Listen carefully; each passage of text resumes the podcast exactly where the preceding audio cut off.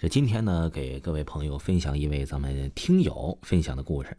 他说那年呢，应该是他七八岁的样子，应该是上小学三年级。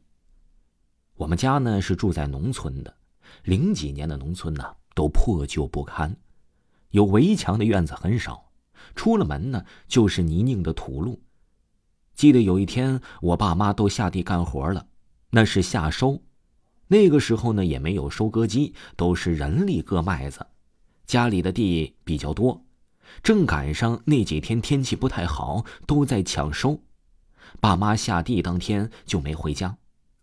我呢，放学之后就在姥爷家吃的晚饭。姥姥去世很早，姥爷也下地去了，舅舅做的饭。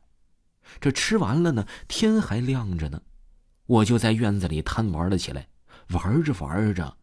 就天黑了。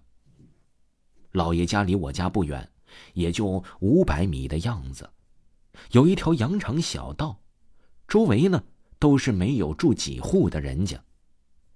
大树很多，老爷家房顶后面啊是一座娘娘庙，经常听村里的大人讲，说老爷家里的风水啊不是很好。院子里有槐树，门口有槐树，头顶还有一座娘娘庙。现在想起来啊，也确实是风水不好。姥姥呢，五十几岁就得糖尿病走了，舅舅身体也不好，十几岁就莫名得了癫痫，结了婚又离了。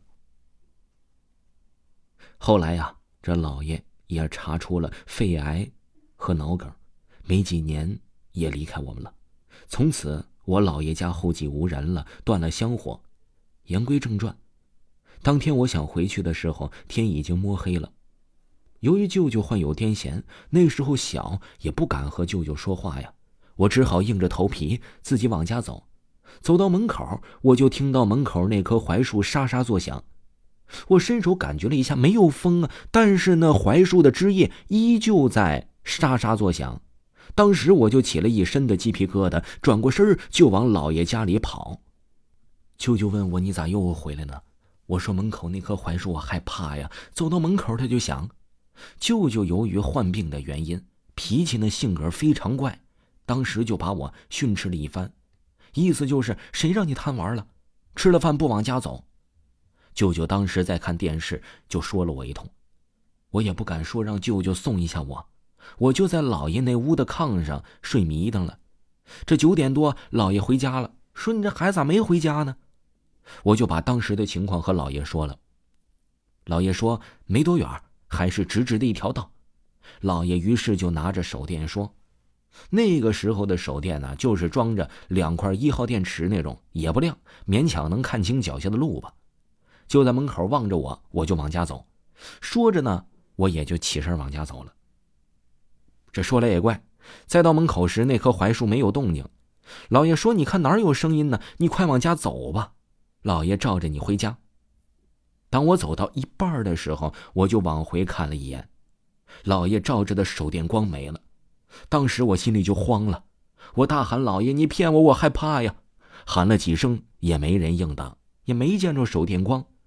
我心里想：完了，这往家走也不是，往老爷家走也不是，进退两难，咋办呢？站在原地，我做了一分钟的思想斗争，下定决心往家跑。当我迈开腿的那一刻，在我耳边又发出了莫名的声音。我停下脚步，声音又没了。我再迈开脚步走了两步，这一次听清了，是树叶在地上让风刮着擦着地的声音。这是见鬼了！明明没有风啊！我越想越害怕。额头的细汗也是直直的往外冒，撒丫子我就奔跑了起来，边跑边哭边喊着：“奶奶、姥爷，你快出来吧！”等喊完了，就跑到家了。我一看呐，奶奶那屋的灯熄灭了，我爸那屋灯也没亮，因为爸妈下地没回来。我直接就往我的屋子走去了，进门开了灯，把能开的灯都打开了，然后把电视也打开了，正好呢。播放的是四驱兄弟卡通片，这电视我喜欢呢，坐下来我就看了，把刚才的事情呢也就忘了一干二净。看了一会儿啊，我就犯困了。我就把这个客厅的灯关了，准备睡觉。我突然想起来，泔水桶没拿回来。拿泔水桶就是为了方便，因为茅房在路边晚上呢，我就拿这个泔水桶小便。我出了门，把泔水桶提起来，在转身往家走的那一刻，我汗毛又立起来了，因为我看到对面的屋顶站着个人。先说一下啊，这对面的屋子呢，平时都没人住，都是放一些乱七八糟的杂物，而且呢，也不可能屋顶上站着一个人呢。而且屋顶啊，虽然不是特别高，但是人呢，绝对是爬不上去的，这让我非常毛骨悚然。听众朋友，本集还有下集，请您继续收听下集的其他内容。